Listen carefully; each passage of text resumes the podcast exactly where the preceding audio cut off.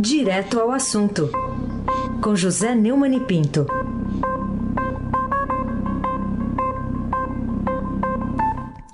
Oi, Neumani, bom dia. Bom dia, Raíssen Abac, Carolina Ercolim. Bom dia. Afrânio Vanderlei, Bárbara Guerra, Clã Bonfim, Emanuel, Alice e Isadora. Bom dia, melhor ouvinte, ouvinte da Rádio Eldorado, 107,3 FM. Ouvinte de Raíssa Abac, o craque. E do Neumann e da Carol, de todo mundo. Vamos lá. Vamos começar com essa manchete aqui hoje do Estadão. Trump sofre pressão para ceder. Biden traça transição, né? É a, o resumo aqui dessa notícia. E para você, Neumann, que consequências poderá trazer para o governo brasileiro essa derrota lá do Trump na eleição americana e o fato de, de ele não tê-la reconhecido ainda? As primeiras palavras de Joe Biden, meu xará, né? Zé Biden, quando o mundo tomou conhecimento da vitória dele na eleição presidencial norte-americana, é que ele vai ser presidente de todos os cidadãos dos Estados Unidos. Esta afirmação deu o tom da disputa nos Estados Unidos. O Donald Trump é o presidente da sua grey, como o Bolsonaro é aqui no Brasil. O americano ganhou a disputa eleitoral em 2016 pelas regras que agora abjura, do sistema eleitoral que agora condena e chama de corrupto. Mais do que ele, o seu idólatra, Jair Bolsonaro, fez pior. Tomou bandeiras que estavam do outro lado de toda a sua atuação na extrema-direita, defensora da violência, do armamentismo, do negacionismo, do charlatanismo e da anti-imunização para se eleger, para presidir todos os brasileiros, cansados de sustentar a corrupção e os privilégios da ditadura, das organizações criminosas partidárias e também eh, do, do, da boa vida das castas de Brasília, sustentadas pelo Brasil real, apenado e penalizado. E assumiu um governo com o confesso objetivo de livrar filhos e amigos de processos legais por crimes que foram e continuam sendo cometidos. A denúncia do primogênito e herdeiro Flávio pelo Ministério Público do Rio é a demonstração cabal disso, e quem duvidar pode ir no, no, no Google e, e ler a denúncia, que a denúncia vale a pena ser lida. Carolina Ercolim, tintim por tintim. E quais razões tem a defesa do senador Flávio Bolsonaro para apresentar queixa-crime contra os apresentadores do Jornal Nacional por terem noticiado o depoimento-chave da testemunha do caso de peculato lá da Alerj, Laura Souza Paz? Carolina, a defesa do senador Flávio Bolsonaro protocolou na tarde de quinta-feira ou foi sexta, né? uma notícia crime contra os apresentadores do Jornal Nacional, William Bonner e Renata Vasconcelos por veicular informações sobre as investigações do caso da extorsão. Extorsão, tem nada de rachadinha, nada simpático não, viu? No gabinete de Flávio, quando ele era deputado estadual. O pedido foi feito à Delegacia de Repressão aos Crimes de Informática no Rio de Janeiro e a informação foi divulgada pela Veja. Os advogados do senador Rodrigo Roca, Luciana Pires e Juliana Berrembar alegam que a TV Globo descumpriu ordem judicial a veicular em matéria sobre o caso. Nesta semana, a emissora deu destaque ao depoimento de Luísa Souza Paz, ex-assessora de Flávio, confirmando a existência do esquema. O depoimento foi revelado anteriormente pelo jornal Globo. Ela afirmou no depoimento que nunca atuou como funcionária de Flávio enquanto deputado, mas que tinha cargo registrado na Assembleia Legislativa do Rio de Janeiro e repassava mais de 90% do salário recebido ao assessor Fabrício Queiroz. É, a defesa do senador pediu ao Tribunal de Justiça do Rio que a emissora seja multada em 500 mil reais para cada vez que descumpriu uma decisão do Tribunal de Justiça que proibiu o Jornal Nacional, numa, numa atitude censória autoritária, de eh, divulgar esse, eh, os documentos dessa acusação do Ministério Público do Rio de Janeiro. É bom avisar que o caso corre sob segredo de justiça, como alegam os advogados. Segredo de justiça significa que os agentes do Estado não podem dar informações a respeito.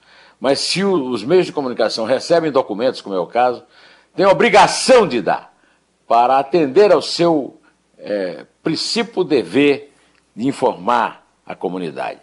Aí se abaque, você já sabe, é o craque. Se tivesse jogado no Flamengo ontem, não tinha apanhado de 4. Não? Não. 4x1, então, talvez. Hum, com muita 4 sorte. 4x0, 4x0. Não, não, se eu tivesse jogado. Ah, pois é. Eu quero saber por que, é que o técnico do Flamengo disse que o, setor ofensivo funcionou sem fazer nenhum gol. Não chamou nem o Heisen para jogar lá no lugar do Pedro, que não jogou nada ontem. Fala, Raíssa, o que, é que você jogo, quer saber? Jogo muito melhor que o Pedro. É o seguinte, é, a gente está acompanhando o drama do apagão no Amapá, que está retratado por essa manchete hoje no Estadão. Sem luz, áreas do Amapá viram zonas de guerra. O que dizer dessa situação? É, o absurdo apagão do Amapá põe em xeque, meu amigo Heisen, Carolina, meu caro ouvinte, a capacidade de gestão do Ministério de Minas e Energia no governo Bolsonaro e das agências reguladoras das estatais privatizadas sob o mesmo governo, que não trocam os diretores para uh, paralisar o trabalho de fiscalização das agências. Enquanto isso, o próprio presidente não visitou o Estado nesta calamidade. O capitão de milícias comprova é, limitar sua ação governamental à tentativa de se reeleger, sem ter nem sequer de governar para a função para a qual ele já foi eleito. A coluna do Estadão está dando ontem está dando hoje, desculpe, que o, o, Centrão quer aproveitar o triste episódio do apagão no Amapá para aumentar a carga sobre o Palácio do Planalto. O poderoso bloco parlamentar, que já manda no governo, tenta, desde o ano passado, segundo a coluna do Estadão, apear o Bento Albuquerque da cadeira de ministro, e ele já está. É, é, além do mais, é bom lembrar que ele é militar e, e, e está é, demonstrando claramente a incompetência dessa militarização no governo Bolsonaro. Mas voltando ao, à coluna do Estadão, o caos provocado pela falta de energia elétrica no Estado abriu uma janela de oportunidade e colocou a pasta de Minas e Energia em situação delicada. É, as previsões de, de, de, volta à normalidade é, são para o próximo, o próximo fim de semana. O que é que é Almirante, ministro da cota da ala militar. Carolina Ercolim. Carolina Ercolim, você já sabe, é tintim por tintim. Neumani, dê um, um spoiler aqui para a gente dos temas mais relevantes do seu novo vídeo. Você entrevista a Mari Del Priori, está publicado né, no canal do, do YouTube desde o último sábado. E está desde hoje, desde ontem à tarde, é, também no meu blog do Neumann, no portal do Estadão sob o título é, Del Priori é, destaca a voz da mulher.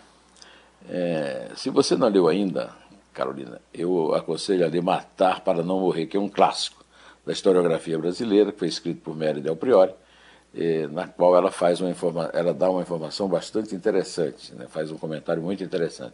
É que no patriarcalismo até os patriarcas sofrem. Ela conta a história do assassinato de Euclides da Cunha, gênio da literatura brasileira, por um grande atirador do Exército, que chegou a general, é, o Dilermando de Assis, a partir é, da visão sempre oculta, né, sempre é, deixada de lado, é, do Dilermando, que matou Euclides e matou um filho de Euclides com a mulher dele, Ana de Assis, é, que foi atacá-lo. O, o, Euclides foi atacá-lo na casa dele, terminou inutilizando fisicamente o irmão dele de Norá e, ao prestar depoimento no cartório, levou quatro tiros pelas costas de um filho do, do Euclides e o matou. Agora, a, a Mary está lançando um outro livro. Esse livro é, se chama. É, é, como é que é mesmo? É, Guerreiras. Né? É, deixa eu ver aqui. É, Sobreviventes e Guerreiras, uma breve história da mulher no Brasil de 1500 a 2000. E aqui eu vou ler para vocês uma frase com a qual a Mary encerra a primeira orelha. É uma frase para a Carolina e o Heisen comemorarem. Hoje as mulheres falam e os homens escutam. Bom, antes de encerrar, eu vou sugerir a todos vocês que estão nos ouvindo, inclusive o pessoal aqui na mesa, para ler, não deixar de ler o artigo hoje, Nova Constituição da autoria do professor Modesto Cavalhosa, na página 2 de Opinião do Estadão. Essa Constituição, segundo o Modesto Cavalhosa, não é aquela Constituição querida pelo Ricardo Barros, líder do governo, não. É uma que põe o Estado a serviço da nação e não o contrário, como é hoje. Brasília a serviço do Brasil, não o Brasil a serviço de Brasília, como o Bolsonaro instituiu definitivamente. Mas agora, se você quiser começar contando de quatro para me gozar, pode começar, viu, Carolina? É quatro. Tá bom, então. É três. É dois. É um? Vai, Carolina. Quem Carolina, fala? vai. Ah, vai. Já fui. É um. Fala. Em pé!